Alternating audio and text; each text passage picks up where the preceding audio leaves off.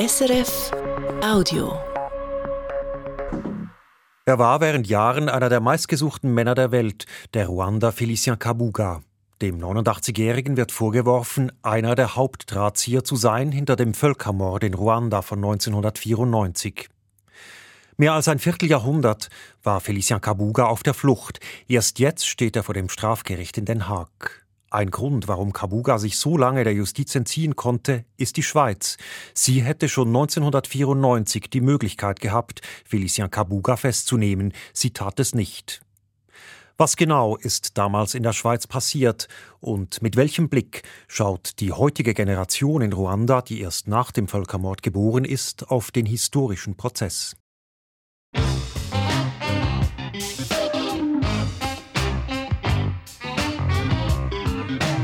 International. Eine Sendung von Anna Lemmenmeier.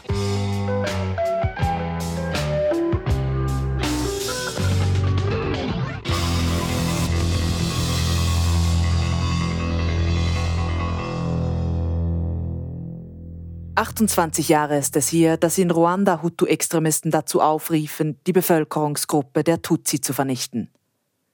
In 100 Tagen haben Täterinnen und Täter damals rund 800.000 Leben ausgelöscht. Maribe Claudia Kalissa war damals noch nicht auf der Welt. Die junge Frau in der hellblau-weiß gestreiften Bluse mit fein geflochtenen Zöpfchen und einem goldenen Nasenring sitzt vor dem Laptop und wartet darauf, dass der Prozess gegen eine der Hauptfiguren in diesem Völkermord beginnt.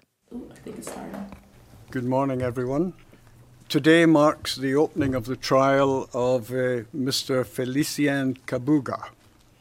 Der Kabuga-Prozess findet tausende Kilometer weit weg in Den Haag statt. Die 24-Jährige vor dem Laptop in Ruandas Hauptstadt Kigali schaut gespannt auf den Bildschirm mit der Live-Übertragung.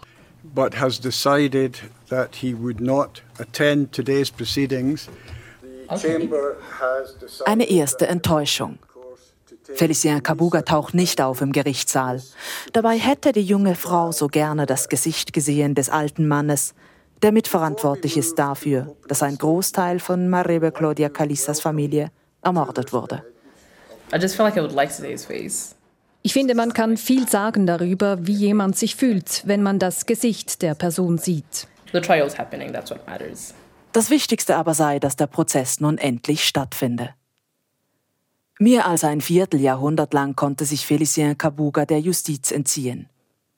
Er war eine der meistgesuchten Personen der Welt, Kopfgeld 5 Millionen US-Dollar. Denn Felicien Kabuga spielte eine zentrale Rolle beim Völkermord.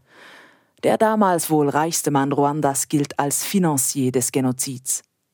Der Geschäftsmann soll seine Millionen dafür eingesetzt haben, den Völkermord zu planen und auszuführen, wie der Anklagevertreter in Den Haag erläutert. Kabuga did not need to wield a rifle or a machete at a roadblock. Um den Völkermord zu unterstützen, musste Kabuga kein Gewehr oder eine Machete benutzen an einer Straßensperre.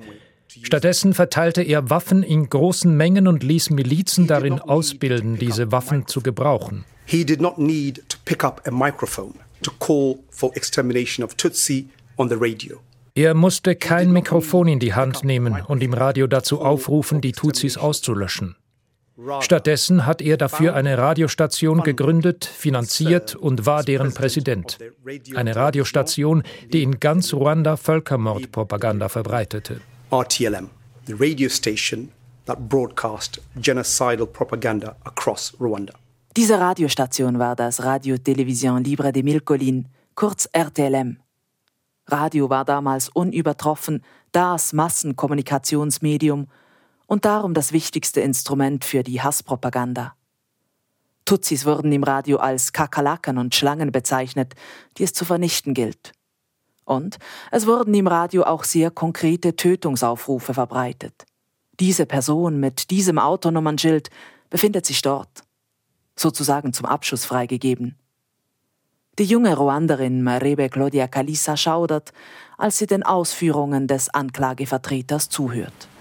Just imagine how terrifying it must have been for people to hear, like your name being broadcast, like people saying where you are and sending people to kill you. Den eigenen Namen am Radio zu hören, Zu wissen, dass man auf der Abschussliste steht, das müsse für diese Personen damals entsetzlich gewesen sein. Welch zentrale Rolle das Radio RTLM bei der Aufhetzung der Bevölkerung und dem Organisieren der Massentötungen gespielt hat, das haben die Gerichte in den diversen Prozessen der letzten 28 Jahre nachgewiesen. Felicien Kabuga aber war nicht nur bei RTLM stark involviert. Der Geschäftsmann soll sich vor und während dem Völkermord auch um dessen Logistik gekümmert haben. Er soll tausende Kalaschnikows und Macheten importiert und verteilt haben. Später dann habe er Fahrzeuge zum Leichentransport zur Verfügung gestellt. In den Worten der Anklage in Den Haag war Kabugas Ansage klar. His message was consistent. Die Tutsis müssen getötet werden. Und Kabuga hat hart dafür gearbeitet, um das Geld und die Waffen zu beschaffen, damit dies auch geschieht.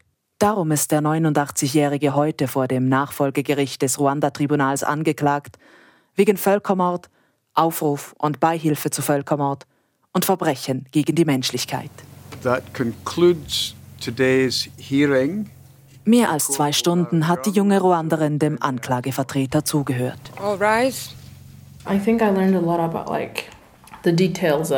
Ich habe hier viele Details erfahren. Nun weiß ich besser, was Kabuga wo gemacht hat während des Völkermords. Basically where he was between April and July 1994 before he actually fled. Viele Details darüber, was der Geschäftsmann Felicien Kabuga tat, bevor er aus dem Land flüchtete. Bevor er sich aufmachte, in die Schweiz.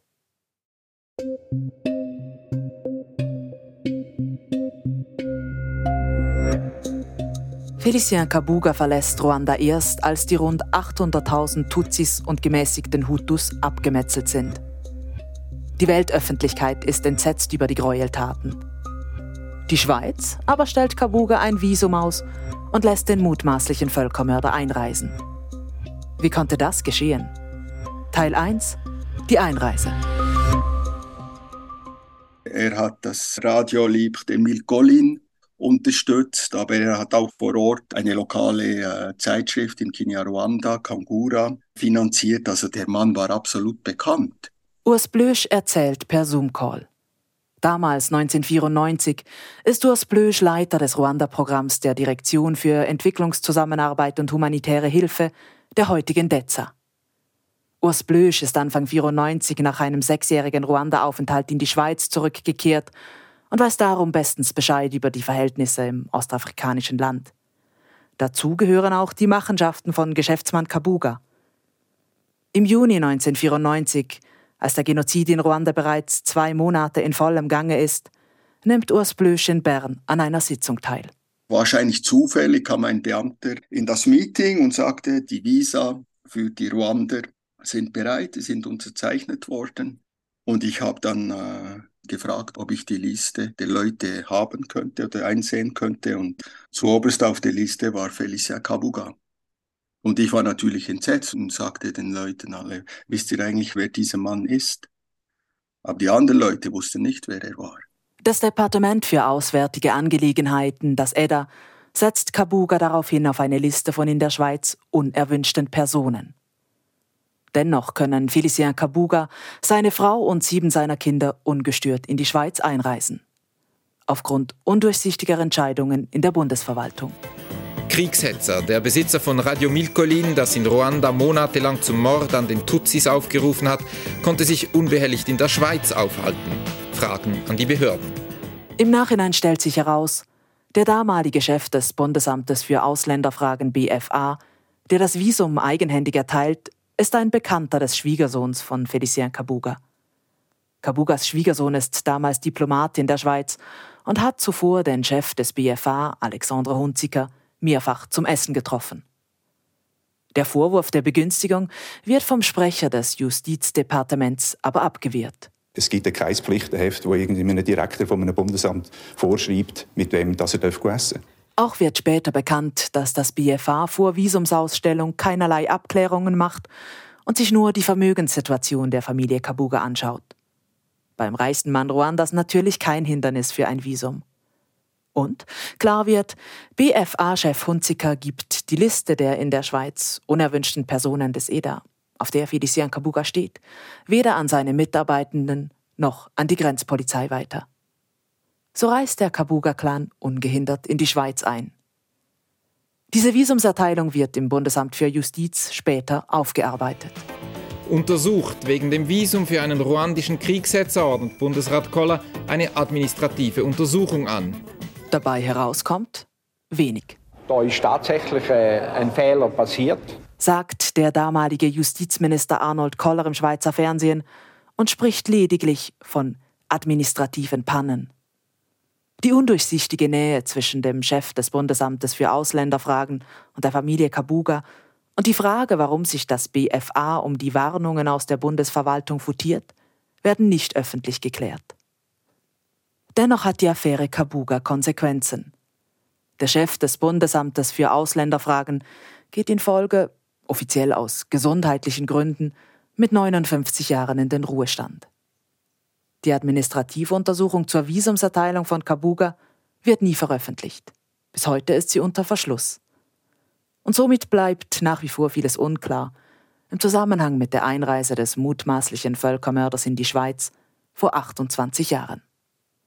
Auch für Urs Blösch, der damals den Namen Kabugas auf der Visumsliste der Schweiz entdeckt und Alarm geschlagen hat. Das ist für mich eigentlich auch unverständlich, warum es nicht möglich ist, die Einreise von Kabuga zu verhindern. Man hätte eigentlich genügend Zeit gehabt. Den verschiedenen involvierten Direktionen war eigentlich bekannt oder wer Kabuga ist und trotzdem konnte er dann einige Wochen später in die Schweiz einreisen. Also das ist für mich äh, absolut nicht nachvollziehbar. Doch die Geschichte hört hier nicht auf, denn Kabuga reist wieder aus. Die Ausreise ja, es ist einfach unrühmlich.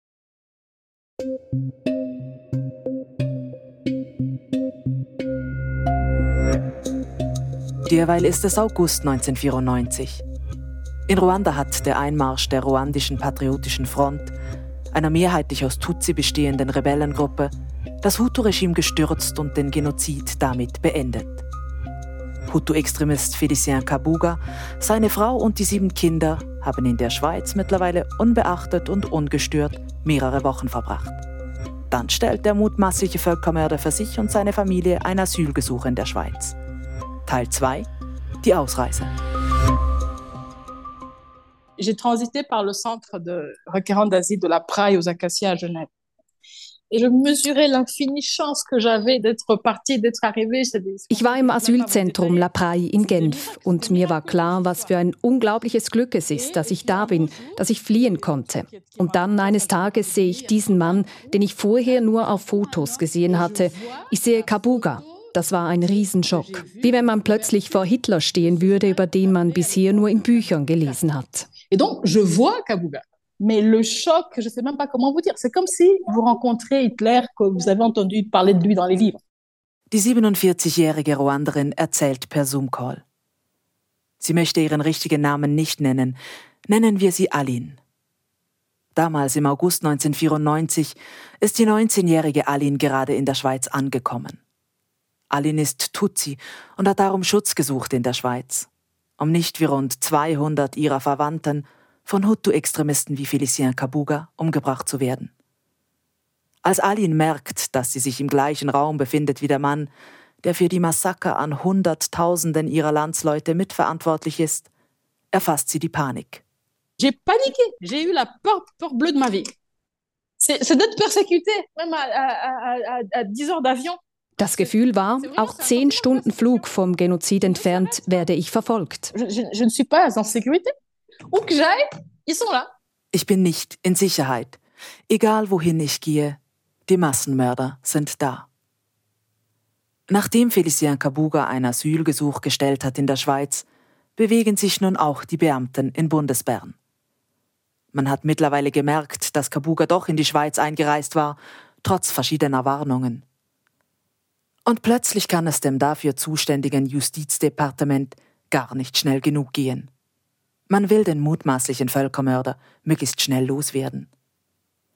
Auch wenn bekannt ist, dass Kabuga eine maßgebliche Rolle im Völkermord gespielt haben dürfte, eröffnet die Schweiz lieber kein juristisches Verfahren.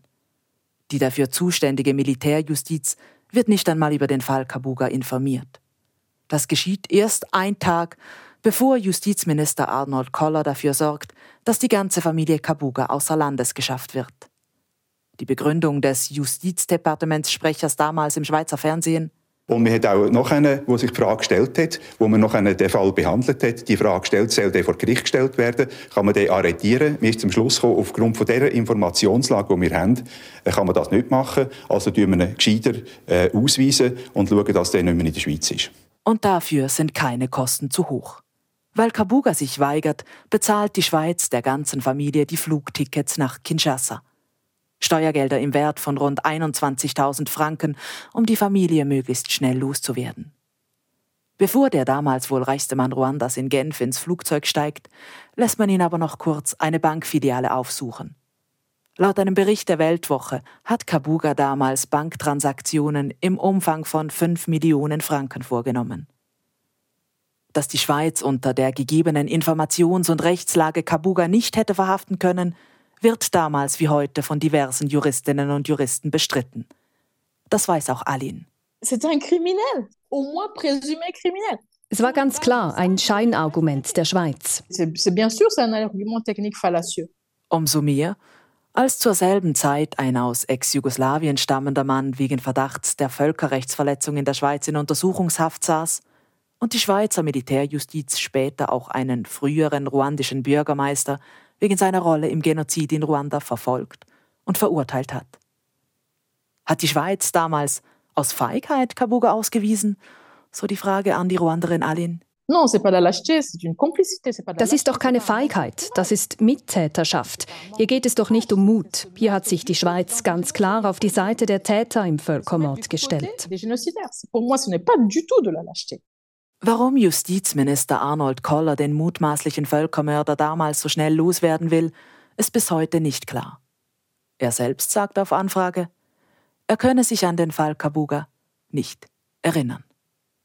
Fakt ist, die Schweiz ist das erste von mehreren Ländern, das dafür sorgt, dass einer der Hauptdrahtzieher im ruandischen Völkermord sich mehr als ein Vierteljahrhundert lang der Justiz entziehen kann. Untertauchen konnte Kabuga auch im Kongo, Kenia und Deutschland – bevor er in Frankreich gefasst wurde. Heute steht Félicien Kabuga vor Gericht. Sein Prozess interessiert auch die Generation in Ruanda, die nach dem Völkermord zur Welt gekommen ist. Diese Generation macht zwei Drittel der Bevölkerung aus. Was bedeutet für sie das Erbe des Völkermords? Wie sehr prägt die Vergangenheit ihre Gegenwart? Wir sind wieder in Ruandas Hauptstadt Kigali. Marebe Claudia Kalisa, die junge Ruanderin, die sich den Kabuga-Prozess angeschaut hat, trifft sich mit Freundinnen im Kulturzentrum Kigali Soul. Die jungen Frauen, alle Anfang 20, sind die einzigen Gäste im großen Raum mit der Glasfront, durch die der Blick ins Grüne geht. Kunst hängt an der Wand, Jazz klingt aus dem Lautsprecher. Die Ruanderinnen sind alle Kinder von Survivors, von Genozidüberlebenden. 1994 hätte man gesagt, sie sind Tutsis. Doch heute spricht offiziell niemand mehr von Hutus und Tutsis. Heute gibt es nur noch Ruanderinnen und Ruander. Und die heutige Generation besteht aus Kindern von Überlebenden und Kindern von Tätern. Die jungen Frauen vor ihrem Getränk hier im Kulturzentrum sind stolz darauf, wo Ruanda heute steht, wie Marebe Claudia Kalisa erläutert. Personally, I feel very comfortable. Very comfortable, very at peace, very I go on walks with my mom at night. Ich fühle mich wohl hier, in Frieden. Wenn ich mit meiner Mutter nachts alleine zu Fuß unterwegs bin, dann erzählt sie mir, dass das vor dem Völkermord für sie nicht möglich war. Ich fühle mich in Ruanda sicher und bin stolz darauf, in welche Richtung sich mein Land entwickelt. Yeah, so I feel safe and glad and proud of where my country is going. Die 24-Jährige und ihre Freundinnen sind erst kürzlich nach dem Studium im Ausland zurückgekehrt nach Kigali und haben hier ihren ersten Job angefangen. Im Finanz- und Menschenrechtsbereich, in der Unternehmensberatung. Das Leben liegt vor ihnen und dennoch sei die Vergangenheit präsent, sagt Kesa Latifa Mashenge. It happened in a generation that was just before us es ist nur eine einzige Generation seit dem Völkermord. Die Konsequenzen von 1994 sind bis heute spürbar. Darum müssen wir uns mit unserer Geschichte befassen.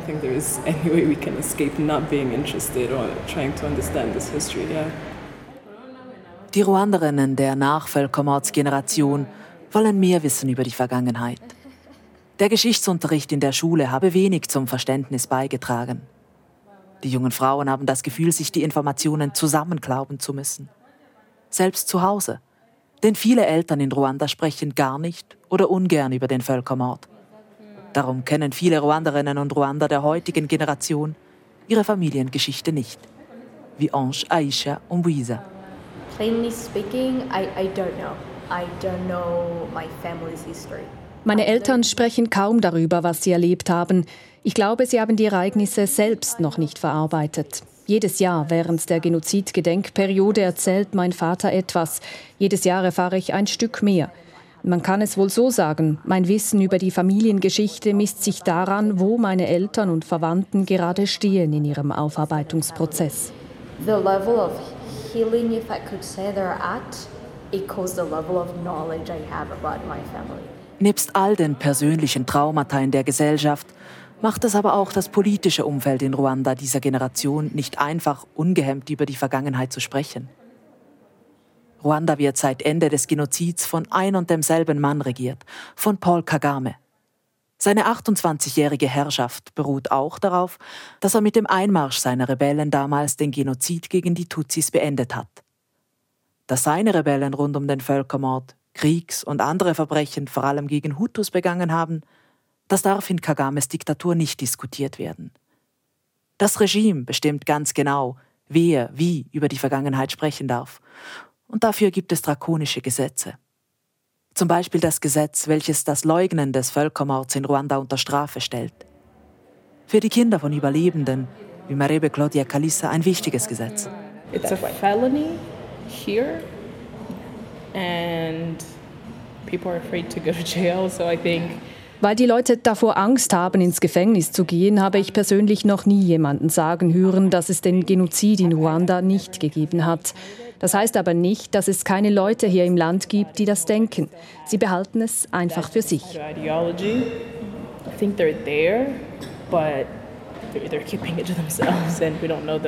Es ist legitim, dass die ruandische Regierung das Leugnen des Völkermords unter Strafe stellt.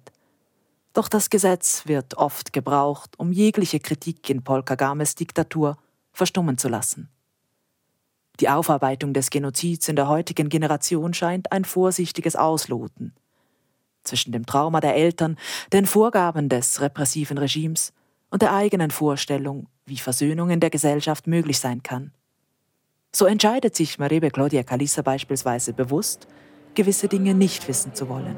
What does it do for me to know that the person I'm sitting in class with, their dad or grandpa or uncle, killed people. Was bringt es mir zu wissen, dass die Verwandten meines Schulkollegen Leute umgebracht haben? Das sät nur unnötiges Misstrauen. It would be unnecessary kind of like mistrust, which I think is the last thing we need. Und Misstrauen sei das Letzte, was die erste Generation nach dem Völkermord brauche. Denn anders als beispielsweise nach dem Holocaust wohnen in Ruanda Überlebende und Täter im gleichen Land. Nach offiziellen Angaben läuft das reibungslos.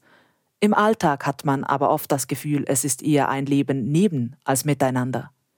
So geben auch die jungen Frauen in Kigali an, keine Freunde zu haben, die Kinder von Tätern sind. Kinder von Genozidüberlebenden zu finden, die bereit sind, mit Medien zu sprechen, ist in Ruanda relativ einfach. Um mit Kindern von Tätern zu reden hingegen, müssen wir die Hauptstadt verlassen. Wir sind im Dorf Nemba, eineinhalb Stunden Autofahrt südwestlich von Kigali. Hier wohnt die 18-jährige Eshidia Ishimwe gemeinsam mit ihren Eltern und acht Geschwistern. Die Familie lebt von der Landwirtschaft. Eshidia Ishimwe sitzt im geblümten Kleid im Innenhof vor der Lehmhütte. Sie ist zurückhaltend und braucht etwas Zeit, bis sie die Familiengeschichte erzählen mag. Sie war zwölf Jahre alt, als ihr Vater mit ihr über den Völkermord sprach. Mein Vater erzählte mir, er sei damals 16 Jahre alt gewesen. Er sei während des Genozids an einer Straßensperre gestanden und habe Menschen angehalten. Diese Personen wurden dann getötet. Dafür musste der Vater fünf Jahre ins Gefängnis. Er wurde freigelassen, bevor Egidia Ishimwe zur Welt kam. Die Familie wohnt heute immer noch im gleichen Dorf wie damals. Hier in Nemba wird wenig darüber gesprochen, was 1994 vorgefallen ist. Weder in der Schule noch in der Kirche hat Egidia Ishimwe jemals das Wort Völkermord gehört. Wie viele ihrer Altersgenossinnen in Kigali möchte auch die junge Bäuerin auf dem Dorf mehr über die Vergangenheit wissen. Ich finde, wir sollten darüber sprechen, um genau zu wissen, wie alles angefangen hat, damit so etwas hier nie mehr geschieht. Die 18-Jährige weiß genau, welche Familien im Dorf zu den Genozidüberlebenden gehören. Doch sich mit ihnen auszutauschen über die Vergangenheit, das sei für sie nicht möglich, erklärt Egidia Shimwe.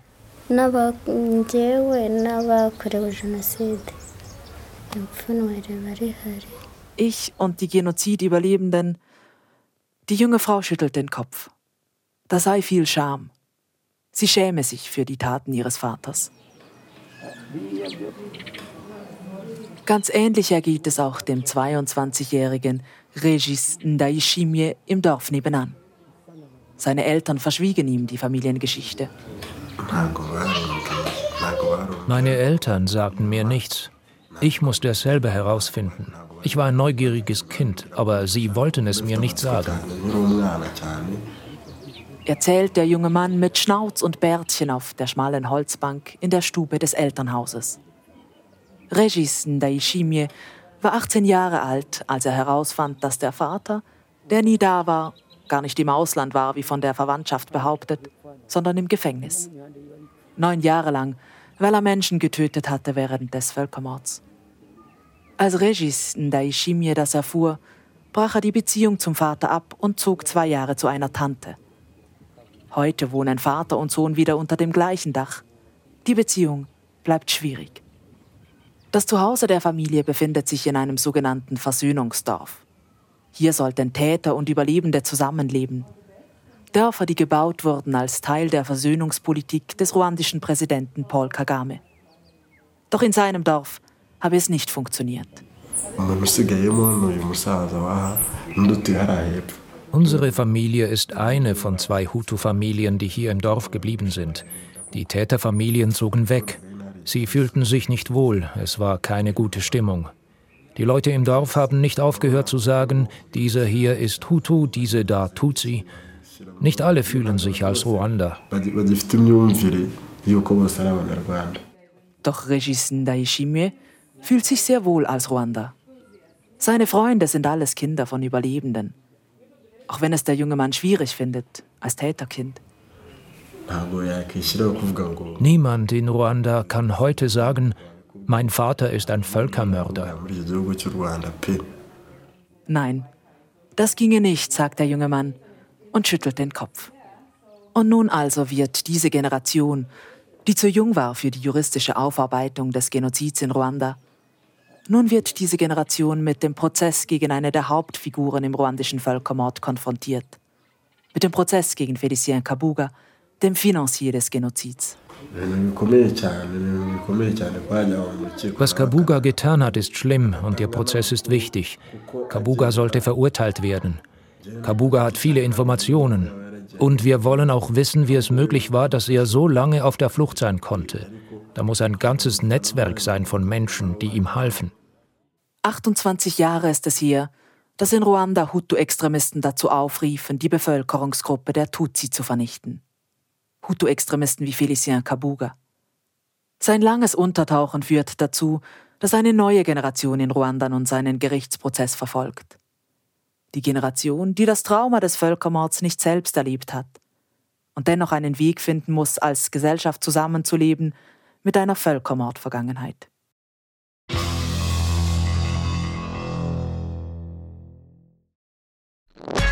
Das war ein Podcast von SRF.